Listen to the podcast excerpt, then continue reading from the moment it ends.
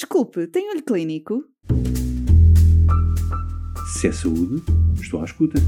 Atualidade científica para profissionais de saúde? Quero, Quero ouvir. ouvir. Olho Clínico, o seu podcast de discussão científica. Olá, seja bem-vindo ao primeiro episódio de Olho Clínico dedicado à vacinologia. No episódio de hoje estaremos à conversa com a Catarina Garcia e com o João Romano, ambos medical advisors na MSD na área das vacinas e que nos falam sobre a evolução da educação científica nesta área e sobre o futuro da mesma. Juntos a nós é mais um episódio de Olho Clínico a não perder. Hoje falamos sobre educação científica com a Catarina Garcia, do Medical Advisor na MSD Portugal. E Catarina, fazendo tudo parte desta nova geração, como tens visto a evolução da educação científica? Olá a todos, antes de mais, a educação científica, eh, como todos sabemos e também temos vindo a ver, tem evoluído e tem-se adaptado às diferentes necessidades e preferências. Hoje em dia podemos encontrá-la em diferentes formas e formatos, adaptada às diferentes realidades, o que nos permite cada vez mais um maior acesso. Temos por exemplo, o formato presencial, que é o formato mais tradicional, que nos permite uma experiência a diferentes níveis, mas que de alguma forma também nos condiciona no que diz respeito à disponibilidade.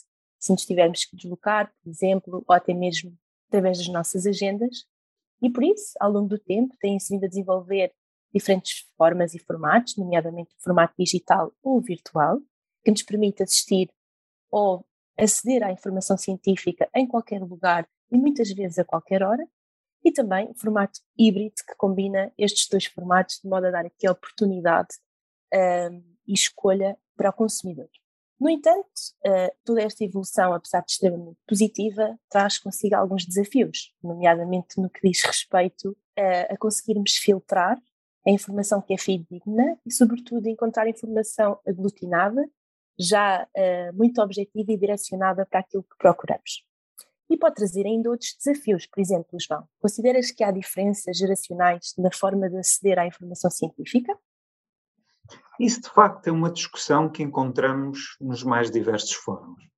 Mas, mais do que seja diferenças geracionais, acho que temos que pensar cada vez mais neste paradigma da personalização da informação. Porque todos nós temos os nossos gostos pessoais de como gostamos de nos atualizar cientificamente, quer seja a leitura dos artigos científicos. E muitas das vezes esta leitura também depende. Há, de facto, ainda quem gosta de manusear o papel, outros, de facto, apenas o digital é o adequado.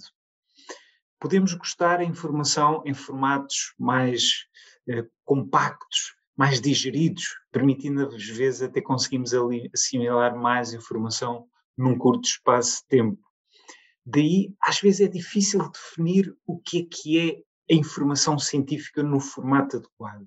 Formato adequado, esse, de facto, deve ser personalizado aqui a estas preferências de cada um. E isto é cada vez mais um desafio. E às vezes aqui a idade, quando falamos dos diferentes profissionais de saúde, muitas vezes entra aqui nesta linha de conta há esta percepção comum de que as gerações mais novas preferem eh, o acesso mais digital, mais imediato, mas muitas vezes vemos também nas gerações com mais experiência, muitas das vezes já muito adaptadas a este digital, a poderem ouvir podcasts, a poderem atualizar-se no on the go. Daí esta discussão vai muito para além das diferenças geracionais, mas acredito muito de acordo com a personalização da informação, na forma como acedemos a essa informação, e isso poderá-nos aqui trazer muitos desafios no futuro. Falamos aqui no futuro. Catarina, como é que aqui o desenharias? Eu penso que no futuro, e obviamente que a educação médica irá fazer este percurso cada vez mais adaptado às necessidades que temos vindo aqui falar, a falar e muito adequado também à realidade e às preferências de cada um.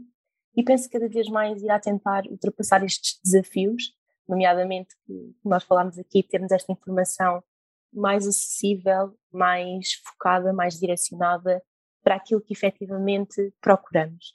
E, portanto, penso que o futuro será exatamente isto.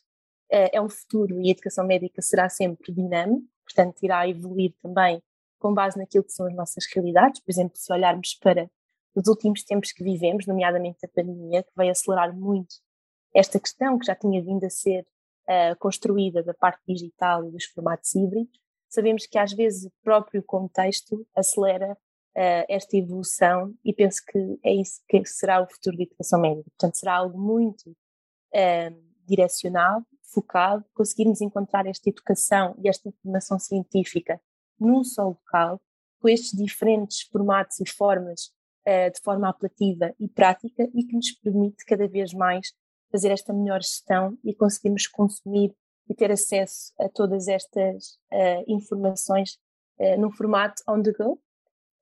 E por isso, não querendo já aqui dar todas as informações, deixamos aqui a curiosidade para o próximo episódio do podcast, que vem aqui falar então numa nova plataforma, numa nova ferramenta que irá de alguma forma corresponder aqui às necessidades que temos vindo a falar. Por isso, não perca o próximo episódio. Se é saúde, estou à escuta. Atualidade científica para profissionais de saúde? Quero, Quero ouvir. ouvir. Olho Clínico, o seu podcast de discussão científica.